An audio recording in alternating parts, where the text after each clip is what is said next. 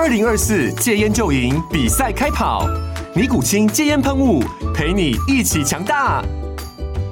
戒烟不容易，单靠意志力戒烟的人，时常无法克服戒断症状而失败。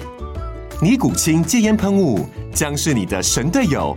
简单一喷，药品急速释放，立即缓解七大戒断症状，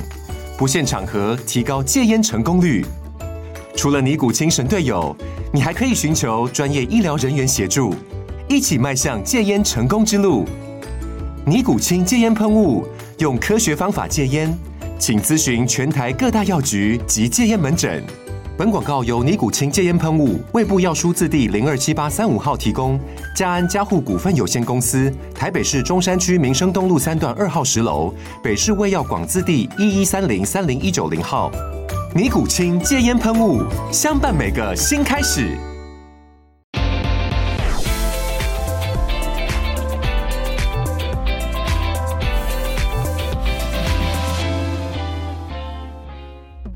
科技岛 Podcast 听众朋友，大家好，我是科技岛导游凯源。科技岛的 Podcast 是由一一一人民银行和科技岛所共同制播。我们希望能够邀请不管是产业界或是学术界的一个最先进的专家来分析目前科技产业的重要趋势，让年轻学子们或是刚踏入科技产业的年轻人们掌握科技产业的职场竞争力。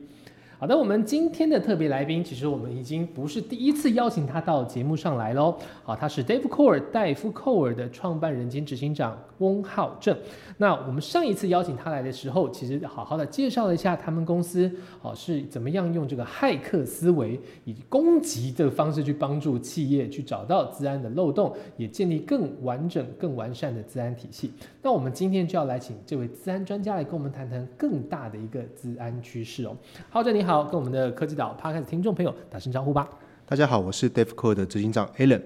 各位好。是我们上一集其实聊了很多啊，还谈了这个，包括说哦，从黑猫骇客、白猫骇客这个他们之间的一个分别去谈哦，我们现在建立这间治安的行业相关的公司是怎么样能够去帮助企业做得更好啊？那我们其实上一集也 ending 在一个非常光明的一个使命，就是说我们希望能够把就是让啊我们的很多这个。很多的贡献不只是能够帮助单一企业，不只是能够让一个伺服器更加安全，也许我们能够对台湾社会甚至是全球哦去做到更好的事情哦。那特别是从哦我们刚我们上一集也谈到，就是呃 Dave Core 在一战成名，就是在帮助微软找到 Exchange 的一个非常重要的漏洞上，好这件事情让这个 Dave Core 一下子的知名度是扩展到全球等级的。那那我们现在就来从全球的角度、全球的格局来谈谈资安这件事情好了，因为其实。呃，从上一集我们聊的过程中，我们大概就可以知道，现在你经营一个企业，或者是不要讲企业啊，学校什么的这些组织都一样。好，只要你跟网度有关系，你的资安就不能只是灌防毒软体而已哦。这个资安的思维其实是要与时俱进的。那在我们现在都来到二零二三年了，全球来说，我们有哪些值得关注的资安趋势？那我们请浩正帮我们聊聊。其实现在全世界在在谈治安呢，其实很多都还是从。呃，从事件出发，就是为什么会有这么多的事件？所以要先知要要要要先知道的是，攻击其实已经规模化，而且已经组织化了，像是网军。但台湾的网的网军已经有点被讲成说是政党的上网去骂骂别人的那个，其实那在世界上面它并不叫网军呐，但是水军好了，我们做个做个名词界定的区分。对啊，当然真正的网军其实是国家的编制，那它真的是会有是会有一些国家的任务要去获得情报，要要去入侵其他国家的。那再就是像是骇客组织，那我们也把它叫做是由他们去形成一个叫黑色产业。那当这些犯罪、这些治安犯罪产业化的时候，那这个犯罪的量一定会更多，而且它是可以牟利的。所以说，他们就会经由像是你们有听过的勒索软体、勒索病毒，嗯，经由把资料加密之后呢，来去勒索取财。那付款的方式其实就是用数位货币，用像是比特币、以以太币等等。那也是因为这些数位货币的交易的匿的匿名性跟它的效率，导致呢这个产这个产业呃获取。变现的的这个效率变得更高，所以这个这个产业的盛行是大家要先要先知道的。那当这个治安产这哎这个黑色产产业很盛行之后，大家就要知道说，骇客的攻击他们的一些犯罪都是有利可图的。那我们在做治安防御的目的，就是让他们要获取利益的成本变很高，他们变得呃成本太高，他们获益变少就不划算。他不划算之后，他可能会选择啊，那我可以选择其他人，或者说我可能去选择其呃其他事情，我不去攻击你们。那我觉得这个这个这是其中一个不一样的一个思维。嗯，那从事件出发之后呢，也要了解说，呃，像是事事件发生的原因。我们看看到很多大大型企业，他们会发生自然事件，并不是因为他们自己不够安全，而是因为供应链。什么叫供应链呢？像是呃一个一个企业，它可能会有一些下游的厂商，或者它的上游的供的供应商。像是我们今天假设一个企业里面，他们的财务系统应该不会是自己开发的，他们的这种教育训练系统或是人资系统，它不会是自己开发的，它会它会它会是可能委外开发，或者说去买别人的软体。但是这些委外开发的安全吗？其实不知道，是不一定的。所以说，如果今天骇客入侵你们企业，他发现，哎，其实是很困难的。他换一个方式，他从你们所采购的软体的供应商下手，从入侵他们之后，进一步的转入侵到你们企业去。这个、这个、这个就是透过供应链来做攻击。那全世界有很多很多的公司都是因为供应链这边出了问题，所以以台湾这边来看，也有很多大企业他们开始开始在做供应链治安的管理。我要如何去要求我们的上下游供应商都符合我们公司的治安标准？那我们治安的一些规范，那如何去确认他们的安全性是足以呃到我们的标准的？那这个这个是全世界都在都都在顾的一个事情。是，我觉得供应链这件事情，其实现在算是大家应该有这样子的意识在哦。你不再只是你自己一家公司而已哦，而是你你必须从整条供应链的角度来思维。包括说现在其实除了自然之外，另外一个议题叫永续啊，包括 ESG 等等这些话题，也是他们要抓绿色供应链。好，也就是说，我们希望能够在永续上能够去做到，不只是我自己公司做，我们整条供应链都要能够去符合永续的标准。那现在在资安这个观念上，哎，也有所谓的资安供应链，哈，这供应链的安全在资安的思维上也很重要。好，那刚刚我们是不是还有听到，就是说，呃，你今天供应链带进来的这种可能的风险，它其实是无处不在的，因为呃，一家公司它的很多这个核心业务会跟不同的呃供应链有关啊，可能是。帮你建构系统的的的公司，但也可能是你自己核心业务的上中下游啊等等的这些合作伙伴，可能会影响到你的治安风险。那我们在啊一间公司可能对于漏洞要做防备的时候的思维，大概要注意哪些环节？其实漏洞的防防御啊，现在有一个很棒的一个新观念，叫做零信任。哦，对，今天我们要怎怎么样确怎么样去确认我们的每一个环节的安全性都都足够？在过去呢，有有一些会觉得说，我把东西放在公司内部，那外人进不来就是安全的。但实际上不是这样子，因为骇客组织有太多太多方法从企业内部出发来做攻击，例如说入侵员工的电脑，再从员工的电脑出发去得到企业内部网络的一些资讯。因因此呢，如果说我们我们我们我们把这个内部网络、外部网络的这个界限，我们不要用这个来区分治安，那这个这个其实就是零信任。那我们今天零信任的几个，其实可以用可以用一用一句话来来形容，就是说，让正确的身份可以存取由正确的城市所授权的正确机器，然后呢，来去呃存取正确的资料。那这个这这里面牵涉到很多是哪一个人在什么时间点、什么情境，由谁可以授权存取什么样的资料？那这每一个部分都应该去做确认。这个确认是用证据来说话。我今天证明我是我本人，所以我可以进这个房间，而不会说有人拿了我的识别证就可以进入这个这个这个房间了。所以这个我觉得是一个治安一个蛮彻底的一个新一个新的观念。那这个的落实，其实不管是全世界还有台湾政府机关，其实也就也在推动。那这个我觉得是呃是目前很重要的一个议题。您刚提的这个东西是不是跟生物辨识这个系统的呃比较成熟也有关系？是，没错。哦，因为刚刚提的，比如说我们今天用任何的，比如用钥匙啦，用什么，就是外外部的这个东西，它可以复制或者是可以被所谓害啊的这个可能性都比较高。但比如说像科幻片已经在用的，比如说什么视网膜的这个辨识啦，那现在就最基本的指纹啦，哦，现在 Face ID 啦，这些都是用生物生物的这个辨识的方式来做，因为这个这个特征是跟着人的，然后它比较相对来讲，你要去复制、要去要去去盗用的这个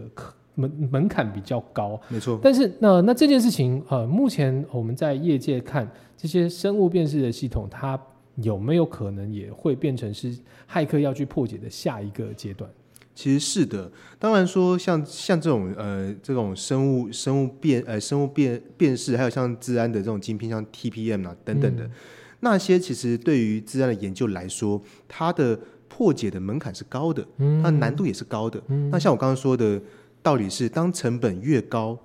攻击成本越高，其实企业就越安全。嗯所以这些晶片跟措施就会让骇客的攻击成本拉高，攻攻击所需要花的时间拉长，那就可以换取治安防御跟应变的时间。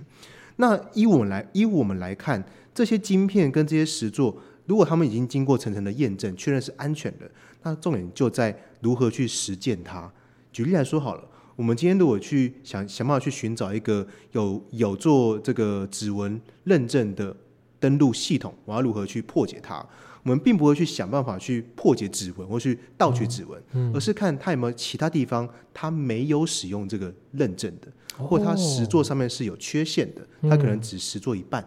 例如说，我用忘记密码的功能，我可不可以绕过它？或者或者或或者是说我我我我我可不可以用另外一种呃另外一个网网页的入口进去，或者我用 FTP 进去可不可以？这个这个就我们用我们会用其他思维来去试试看。嗯，对，因为其实我们想说，啊，你指纹安全吗？你的指纹会不会被人家偷、被人家指纹被人家复制啊什么的？这个当然是可以去思考的一个可能性。但是刚刚浩真帮我们提醒的，真正在做自然思维是，当你那你这个等于是有点正面冲突，那那是一个你去破解指纹或者盗取指纹，这个可能就是一个正面冲突，比较门槛比较高。但是如果你系统没有做的很完备的话，其实，在指纹之外还有很多地方是可能有骇客入侵的这个的的的呃可能性是啊，或者是潜在的机会。那其实我们刚刚讲到，现在这些治安的呃服务的公司，就是帮我们去把这样子的一个系统跟这些漏洞给找出来，然后并且让它变得比较完整哦。我觉得这个这个概念蛮好的，就是说呃提高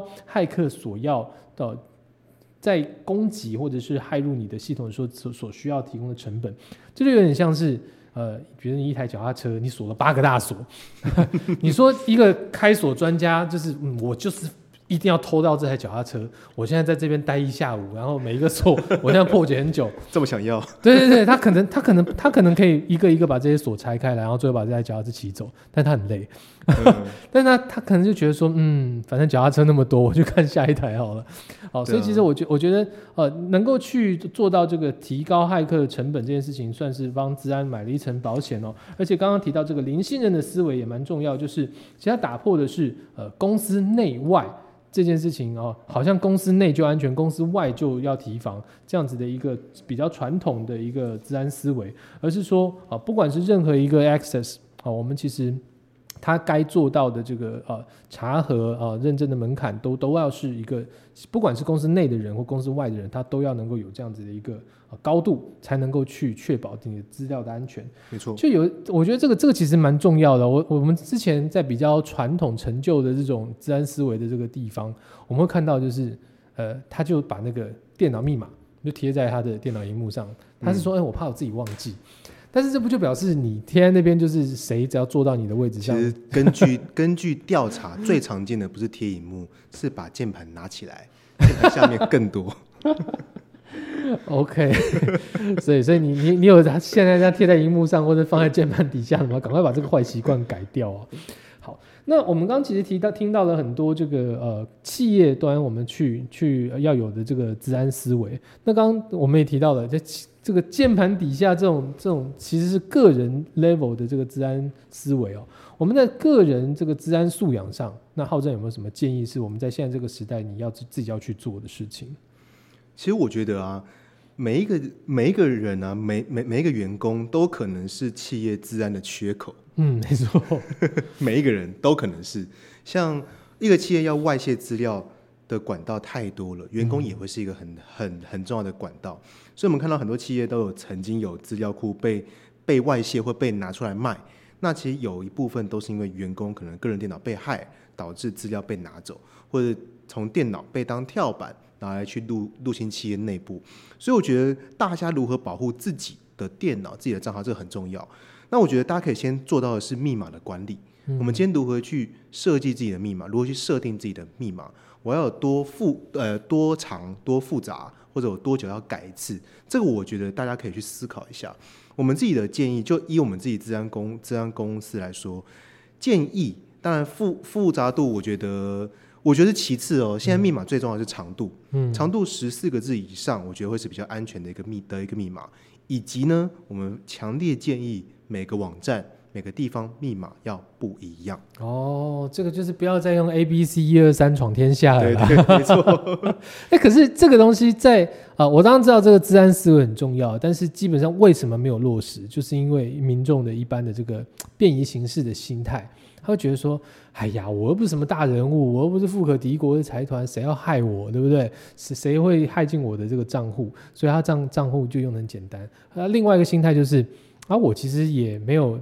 办法记住我这么多不同网站的这个 的密码，那我今天每个网站用不同密码，我哪记得住？或者是，诶，他听从专家的建议，哦，每个专每个网站用了不同密码，还都用长度很长、高强度的密码，哦，很棒。但是因为他真的记不住，所以他用了一个记事本啊，每一个网站的密码都记在里面。他只要对取得这个记事本，那嗯，这个人就形同不设防了。好，呃，我想请浩正帮我们跟呃我们的听众朋友陈述一个观念，就是呃你。你个人其实骇客对你不会有兴趣，这样子的一个观念是不是是对的，还是它其实是需要导正的？我觉得当然是需要需要导正啊，嗯，因为每呃，当然以前的思维都都是啊，这个我们大家的的账号其实是没有什么价值，但是我刚刚有说到说黑色产业其实很多东西都可以变现，个人的账号也是有价值的，我们就举个例来说好了。虽然我不知道现在听众还知不知道 PTT，可能因为年纪的关系，可能有 有些人已经不知道了。那它其实单一账号是可以卖钱的，嗯，那而且呢，也因为身份认证的困难，它单一账号的价格已经越来越高了，嗯，所以说当你的账号如果被拿走的话，其实会被拿去做操作，被拿去做贴文或者拿去做爆料，那像你自己的个人身份就被使用了。那虽然说可能你可能可能会有听众会觉得说，啊，我自己的账号我也我掉就算了，但但它却是用可能你的惯用惯用的 ID，或者是用你过去有你的足迹，后来变被滥用，这样的一个情况下，其实对于个人来说还是会有损失的。嗯，那再来是大家的个人电脑，如果说被害，有人说啊，我又不是什么咖，电脑被害就算了，对不对？重重灌就好了。但是呢，为什么骇客组织要害入你们的电脑？它其实并不是一个骇客去害你的电脑，而是它是个自动化的程式，它去扫描。可能全世界，或者说他可能有一个恶意程式散布出来之后，看有谁中奖，然后他就可以用你的电脑，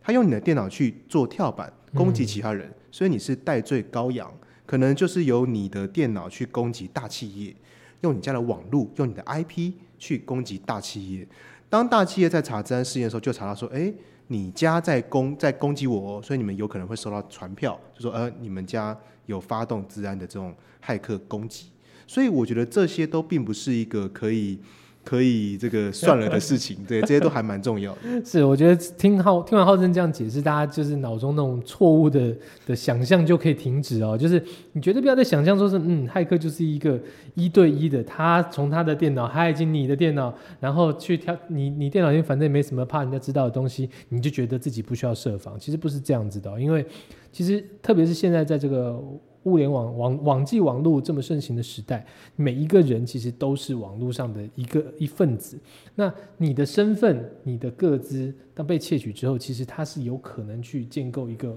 很很很完整的一个犯罪体系和网络出来的。像浩正刚我们讲的，就是你觉得自己的资料外泄没有什么关系，但是你很可能因为你的资料外泄而导致。有的组织或者其他个人蒙受更大的损失，这件事情绝对不是我们希望乐见的。是，所以其实整个社会能够去啊，整体的治安意识提高啊。我们现在社会上啊讲说打诈骗，打诈骗，其实打这种非法骇客，其实也是大家应该要共同建立的一个治安意识。没错。好，那这个其实这个就讲到说，哦，我们台湾在近期的在国际社会上有一个能见度啊，就是说我们在防我们防度假讯息啊，防度就是治安骇客的这些事情上，其实台湾好像算是卓然有成的，在国际上啊也是声名卓著的。我们知道这个 Demcore 这边，其实在很多国际比赛上也有很多的斩获。啊，比如说您自己其实是台湾骇客协会的一个理事长，那您透过这个协会也组成了很多的台湾队啊。那当然，这个台湾队中间有的时候 Dave Core 也有哦很厉害的这个伙伴去参赛，也在世界上，比如说这个 Point to 好竞骇客竞赛获得了冠军，而且好像是连续两届。那然后有世界十大网站骇客攻击技术也取得了前三名。好像这些比赛的参加。好，还有就是说，台湾在整个国际社会当中，我们目前所占的这个资安的这个位置，大概是怎么样？我们为什么要去很积极的参加这样的比赛？是希望能够推动国内的骇客人才能够更多的发展空间吗？其实这也算是我个人的一个价值观了。嗯，就是我觉得台湾哦，台湾这两个字，台湾是一个很棒的一个品牌。那我们如果可以用我们的力量去让台湾的品牌更被看见，更被发扬光大的话，那我觉得对整个国家来说是好事。那所以说，不管说是我在呃 HeCon 我们的协会，或者说在我们公司 DevCo，我们其实都做了很多这样的事情。像刚刚有提到 p o n t o On 的竞的竞赛，其实就是我们公司的研究部门，那他们去呃参加的一个比赛。那其实得到冠军算是一个。很棒很棒的一个荣耀，因为我们也可以让全世界看到说，哇，原来有一个台湾的治安公司，他们的研究部门能够在这么多厉害的团队当中得到了一个冠军。那台湾好像很不错，台湾的治安能量好像很棒。那还有像在以 HeCon 过去有组一个台湾队去比 DefCon CTF 的竞的竞赛。那我们公司是有几是有几位是里面的成员，那还有更多其他治安公司的可能跟跟跟大家一起组成一个一个队伍，那最高也是获得世界第二名。那其实，在在那时候，其实也是让全世界看到台湾，就是哇，我们是来自台湾，然后台湾的这种治安的能量是很强的。那未来，其实，在好多年，我们去国外参加一些研研讨会或是演讲的时候，他们都知道哇，台湾其实治安很厉害。那我觉得这个对台湾台湾来说，不管不管说对民众、对企业、对政府，我觉得都是一个很棒的事情。所以台湾企业未来如果要自然要往海外走的时候，其实这些我觉得都是可以。可以让大家受惠的，所以这个是我们很很乐见的一个事情。谢谢浩正提出这样子一个呼吁啊，我觉得可以从两个角度来看哦，就是说从纯粹商业经济利益的这个商机的角度来看哦，其实治安会是一门好生意。在这个资讯时代，其实只要你能够联网，你就有治安的需求。所以其实让台湾的这个产业能见度、治安的水准的能力，让全世界看到。然后呢，这个会是一个很大庞大的商机。但是除了从资呃经济利益的角度来看的话，其实浩正之前也就帮我们点出了一个重点，就是战略意义。因为现在这个刚刚浩正其实有提到了，我们现在的呃供给其实是组织化的，甚至是国家化的。好，所谓的网军不是指的那个小编在那边就是在躲在账号后面骂的那个网军哦，而是你真正一个国家等级能够打资讯战的网军，在现在全球的战略意义上已经是非同小可。光是现在还在进行的乌俄战争，其实这次这个网所谓的网军的出动、资讯战、骇客战这件事情，其实对于国际局势具有非常强大的影响。是的，在台湾的现在这个战略的地位上，哦，我们其实在资讯战是不能松懈的。好，所以其实我觉得浩正的这个呼吁，如果能够让更多的年轻人有志之士去加入这个产业，让我们台湾的这个网军的实力，当然不是那个小编的网军，我们的资讯站的实力能够大幅提升的话，对我们的国家安全一定也是很有很大的帮助的。是的，所以不管是在经济竞争力上，或者国家竞争力啊，国家竞争力、国家安全上面，都能够透过资安这件事情，能够有更进一步的提升。好，那我们刚其实提到了这个，不管是呃企业的。个人的，甚至到国家层面的这个治安趋势和我们应该要有的治安意识哦，那我们都是在现在这个时代当中啊，必须要有的一个自觉。问题在于说，从去年年底开始，有一个新的议题加入了科技人的思维当中，啊，就是人工智慧。好，在 ChatGPT 去年十一月发表之后，马上就是棒一下的爆炸红啊。那但是这件事情也开始让大家思考说，哎，下一个时代是不是 AI 的时代，人工智慧的时代，人类要跟 AI 去做和平共存的？那在这样子的一个未来世代当中，其实很多人的角度，有人是乐观，有人是悲观的。很多人认为说，现在的这个科技进展已经太快了，快到我们没有办法预测下个时代会发生什么事情。好，我们站在一个科技的 singularity point，科技奇异点上，那资安这件事情在中间也变成是一个非常重要的一个议题哦，特别是最最。Level 最低的就是大家会跟你讲说，你不要把 公司的机敏资料、你个人的个资、密码等等这些重要的机敏资讯去喂给任何的生成式 AI 的引擎啊，因为这些东西都会变成他们的学习资料。但是在未来 AI 世代当中，我觉得资安思维也许有一些好，在跟人工智慧共同思考的过程中，有一些需要注意的。浩正这边再给我们一些提醒吧。好，我觉得大家可以看四十年前，可能听。听众可能还没有，就是当初电脑在刚出来的时候，也是有大家有一样的危机感。嗯，怎么办？我们人工会被电脑取代吗？那是不是有失业潮？所以很多人都很恐慌，说啊，这个不能让电脑取代我们的工作。那现在还有人这样讲吗？其实没有，电脑就是一个工具。嗯，那我们应该善用它，让我们可以呃花更多的时间跟精力在人脑才能够做的事情上面。那 AI 的 AI 的时代，我觉得也一样，它不可能往回头走，它一定会更进化、更好用、更聪明，或者说更不像 AI。那我们应该是我们怎么样把 AI 作为工具，帮助人类变得更呃，可以做更多事情，或帮助我们变得更快？我们是不是可以把更多这个人脑用的比较少的工作，分包给 AI 去做？那我们人类去做更多更多只有我们才可以做的事情，所以我对于未来是乐见的。我觉得这个是一个很棒的时代的开始，也是一个真的算是个奇异点呢。虽然说 AI 已经发展很久，但真的要让大家这么有感，真的是要很谢谢 Chat G GPT，让大家可以知道说哦，原来原来可以到这样子。当然，它现在的使用，我觉得还是有有一些需要注意的。例如说，有些企业他会觉得说啊，这个 AI 好像很棒，甚至当然我我。必须要说，AI 不等于就是 Chat GPT 啦，所以它就只是一种这个应用而已。那有些企业就会就会觉得说，那那我要导入 AI，我要导入 Chat GPT，然后我要让它做很多分析啊等等。当然，请注意，就是要先看一下它的一些规范，它的使用的条款。它其实，在一般使用的时候呢，它会去学习使用者的输入，来去帮助它未来的回应变得更好。所以说，我们今天如果在输入的时候，我有。给了一些可能企业的机密资料，或者说账号密码，或者说一些机密文件，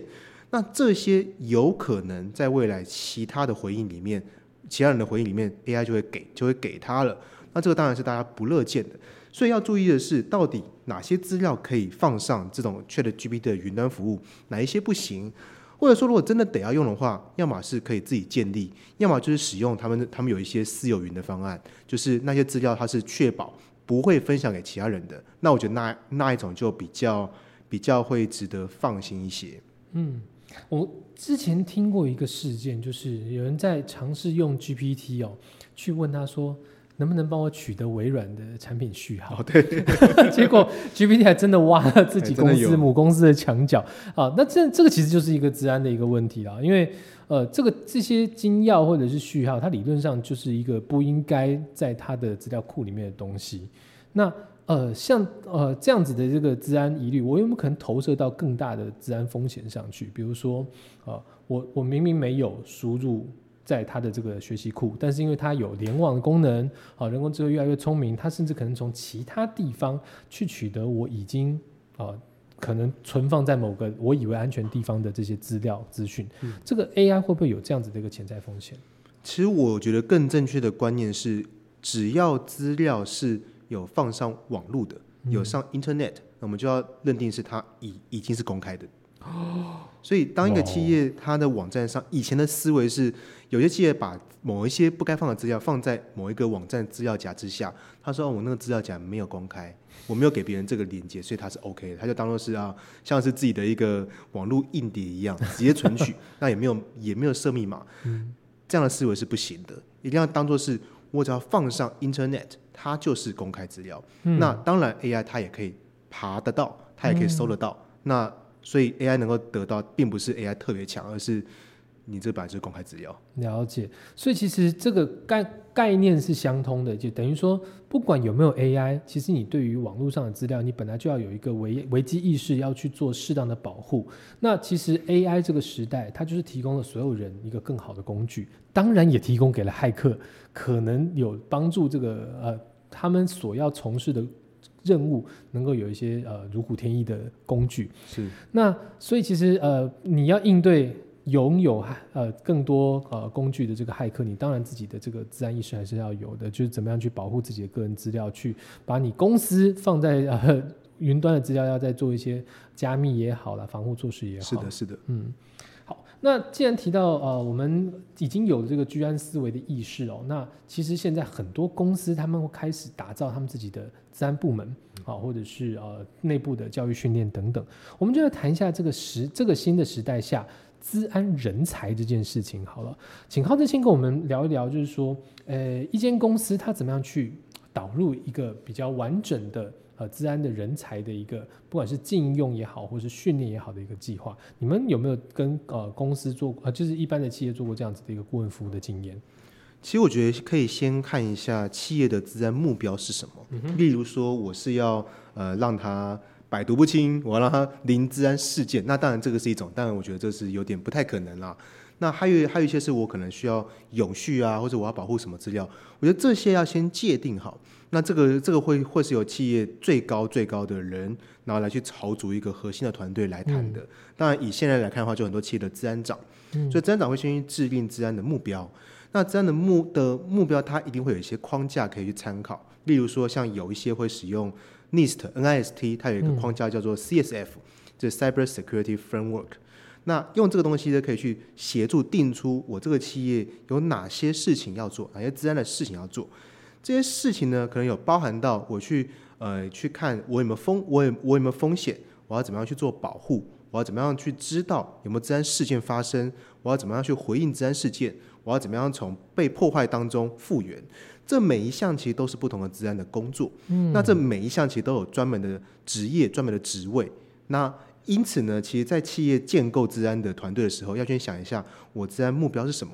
治安策略是什么。然后，当然也要看企业的治安的呃，企业的人力人才资源有多少，就是我这个部门我有多少黑抗可以使用，是。然后我要筹组怎样的团队，我只能够做最核心的事情，剩下该做没办法做了，我只能委外。所以，另外可能有一大块就是我要委外给外面的团队做，像像我前面有提到，是我们公司在做红队演练，那企业要自己做其实很困难的。嗯，一来是他们没有专业的知识，二来他们的人力是不允许的。那当然就那一块就委外给像我们这样的治安公司做，他们自己内部就是做他们内部的稽核、治安的盘点或者治安的强化。那像我们这种攻击演练检测，就是委外来做。所以我觉得企业要做的就是可能先规划。盘点资源，然后呢，再从资源出发去看有哪些职位。是，我觉得这个盘点资源的这个先决条件蛮重要的。但是我觉得很多企业在这一步上，他就已经下错了决策。呃，这个我相信你一定也看过很多过度轻忽治安风险，给企业带来非常严重的后果的这个案例哦。因为他们就觉，就是我觉得就是那个危机意识不够，他们他们不觉得啊，比如说以我的这个企业规模，我我会被被害被那个勒索。骇客勒索啊，我他会觉得说啊，我已经都灌了防毒软体，为什么我的资料还会被窃取？我觉得这都是一些很啊，比如可能特别是在啊，他的数位转型还没有做得很透彻的这些公司上，他们可能在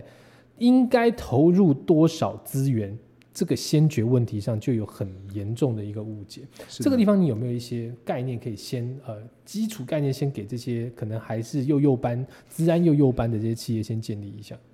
我觉得呃有一个最懒人包啊，最快速的方的方法是，一来是看政府机关，政府机关他们投入多少，我们可以照比例来看。例如说，治安的预算要占，可能他们有些是占总预算多少趴，或者占 IT 的预算多少趴都可以。还有像是人力的编制上面，一个治安部门、治安团队该要有多多少人，要有怎样的一个编一个编一个编制。另外一种方法就是看同业。或者看敬业，今天呃我们的对手做做了什么啊？我们总不能输嘛，对不对？我们就至少跟他一样，或者更积极一点的做法是，我们的对手都没有做，那我做自然是不是我可以比别人更强？我们曾经有有有呃有一些客户啊，他们是创创业的，他们他们是推出一个新产品，然后他们找我们做检测。那我说哇，这个是蛮蛮少见的，你们是还在烧钱的创业公司，那你们就拿你们的产品来做这么高价的检的检测。我说为什么？他说他想要拉开他们跟敬业的距离。哦，有进胆识，有气魄。对他们的竞争对手，他们的产品是没有做治安的检测的，但他们有做，他们甚至可以公开的跟跟大家说，我们有做严格的检测，去确保它是安它是安全的。那这个就是对品牌的一个把治安来作为对品牌的价值，那自然它在这边的投入就会变得更多。那这是我觉得是一个更积极的一个做法。是这个治安的这个有点像是一个认证加深的一个味道。我真的要跟在这边跟企业的这个经营者呼吁哦，其实治安的钱不能省好，因为其实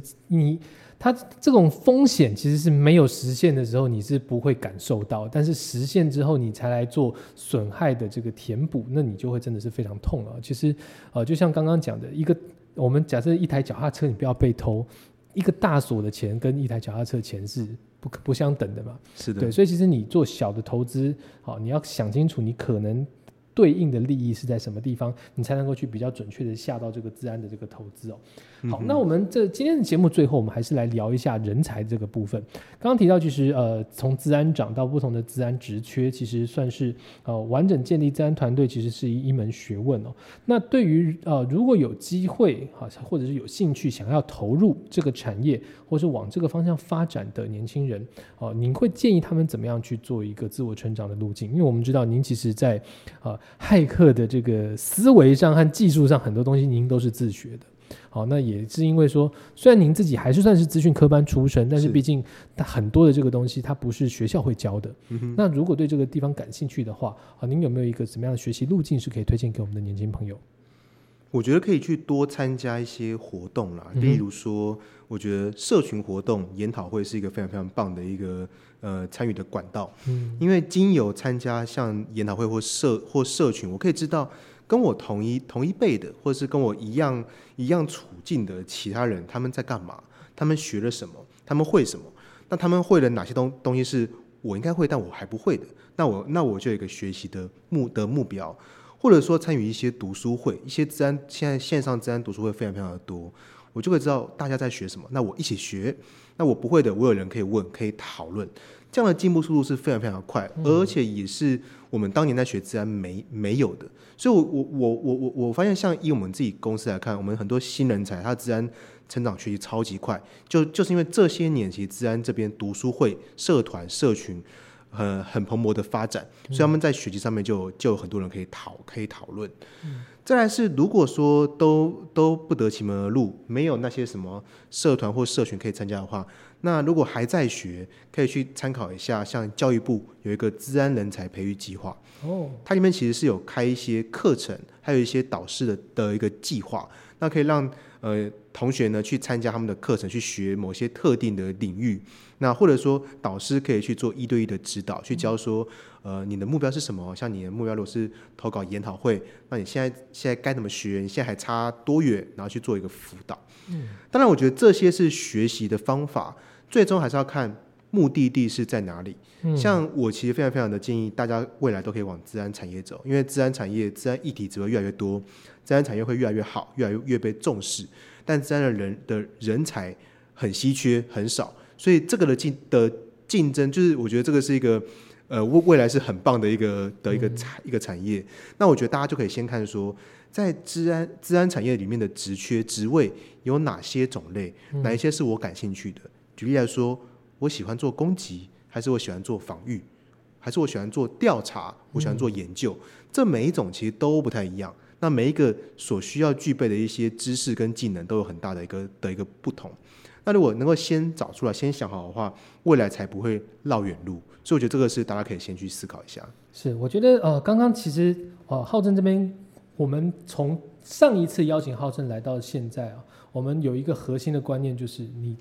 作为一个治安人员，特别是从这个骇客的角度切入的这个人员，其实价值观很重要。所以，我们刚刚听到，哎，不只是很多的人人际网络上面会有一些研讨会啦、读书会啦，这样作为一个学习资源，甚至是官方也有这样子一个学习资源。但是，其实啊，价值观这个东西，必须是你自己跟自己对话之后，好去想清楚你自己从事治安工作，你想要的是什么，你想实现的是什么。是的。那我们其实我们在两集的节目当中，其实非常呃。大力的去呼吁，好投入自然产业，对于不管是你只是想要来好好的就是找到一个蓝海市场，好现在这个人才这么的稀缺，但是需求这么的高，好那你能够有一个好的一个发展，这是一个很好机会。或者是你觉得你跟浩正一样有打破框架这样的一个思考习惯，好希望能够去挑战自己，好能够往这个方向发展，这都是很好的骇客精神、骇客思维。好，那呃我自己很好奇哦，就是我这纯粹是自己好奇。如果我中间有一些那种刻板印象，你要直接提醒我。好，哦，我我觉得蛮多哦，有这个骇客精神或骇客思维的人，其实他们有一定的这个程度是喜欢 show off 的，就是他们会喜欢展示说自己拥有这个不错的这个技术能量，所以在交流的过程中，也因此能够去多这边学两招，那边学两招的这个机会也是蛮多的。这个在骇客。类型的聚会当中是真的很容易发生的吗？我我觉得有点不太一样，因为我我我们自己也有认识非常低调、不愿意交流，但是技术超级强的人。像我们我们公司其实也有些人是，